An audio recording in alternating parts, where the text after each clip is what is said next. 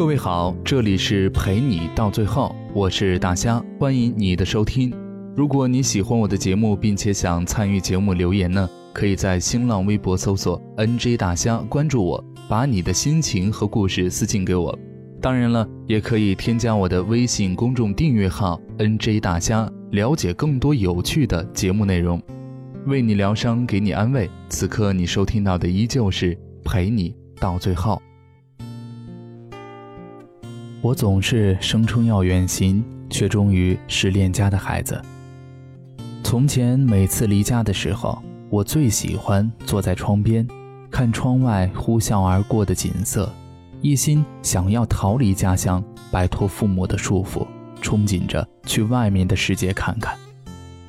绿皮火车一路咔哧咔哧，几个小时的路程，天黑的时候，我就在窗边坐着，看那一路流过的灯火。在城市里，他们开得绚烂；在乡村里，他们开得清幽。千里的路程，起起伏伏，他们是最温暖的陪伴。而此刻，我坐在离家的列车上，对面是一个长得很好看的男孩子，他拿着一个很大的黄色行李箱，上面的标签还没有摘，一看就知道是刚入大学的新生。他的妈妈很慈祥，低头对他说着嘱咐的话语，而他却只顾低头在玩手机。我看了看他那张稚嫩的脸，他很像是一个人，一个我从前的故人，可是我却始终想不出是谁。于是我又把头转向窗外，忽然想起三年前父母第一次送我去上大学的时候，我也曾是这样一张脸。对未来充满了新奇，对生活充满了期待。青春若有一张不老的脸，那该有多好啊！可是又有谁能够真正的不老呢？看着窗外，随着离开家乡越来越远，景色也从矮小破旧的房屋变成了参差错落的高楼，匆匆岁月似乎也从眼前流过。当我们正在为成长带来的烦恼愤懑不满的时候，身边那个把一生奉献给你的人正在悄悄地老去，时间偷走了他们年轻时的梦想与期望，而我们是他们这辈子最后的念想。忽然眼睛有点湿润，忽然就想起了我的母亲。翻看以前的照片，她年轻的时候长得可真好看。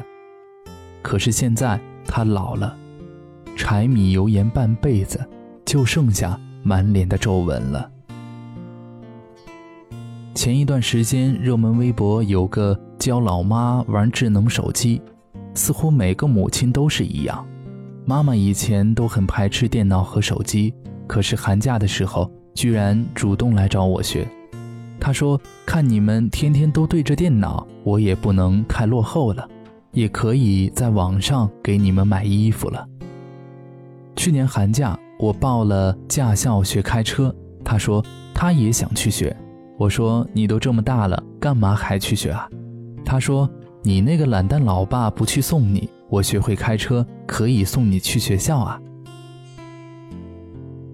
我很久没有再说出话，他总是很爱我，却从来不用言语表达，在他心里。我总还是个长不大的孩子，他说我结婚的时候，他肯定是会哭的。在家里，我们是父母宠爱的宝贝，可离开了家，就只有一个人孤独的生活。我现在很努力的学习，就是想要给他们更好的生活，却殊不知他们最想要的是，是我能永远的陪在他们身边。离家的前一晚。我为父亲洗了脚，年纪越大，回家的次数越是屈指可数，似乎这也是我唯一能为他做的事情。每次面对他们的时候，我总是高兴地和他们挥手说再见，然后大步流星地潇洒走开。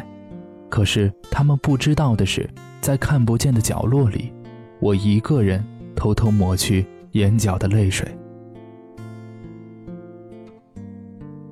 所以在离家的列车上，不要坐窗边，不要被雾气模糊了眼。好了，今天的这篇文章来自于莫忘谦，在离家的列车上不要坐窗边。感谢你的收听，晚安。披星戴月的奔波，只为一扇窗。当你迷失在路上，能够看见那灯光，不知不觉把他乡当做了故乡。只是偶尔难过时，不经意遥望远方，曾经的乡音。悄悄地隐藏，说不出的诺言，一直放心上。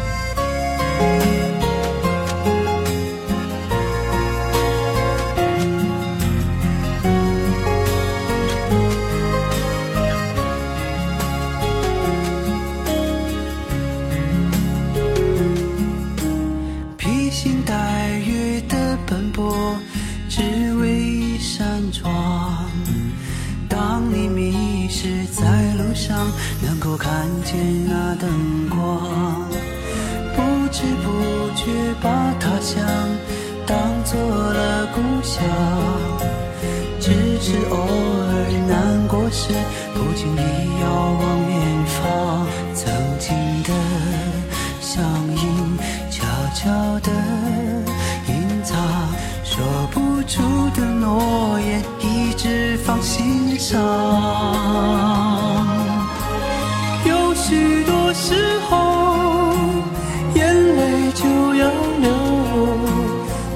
扇窗是让我坚强的理由，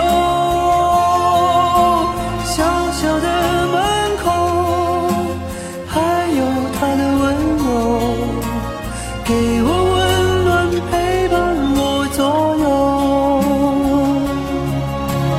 有许多时候，眼泪就要流，那扇窗是让我坚强的。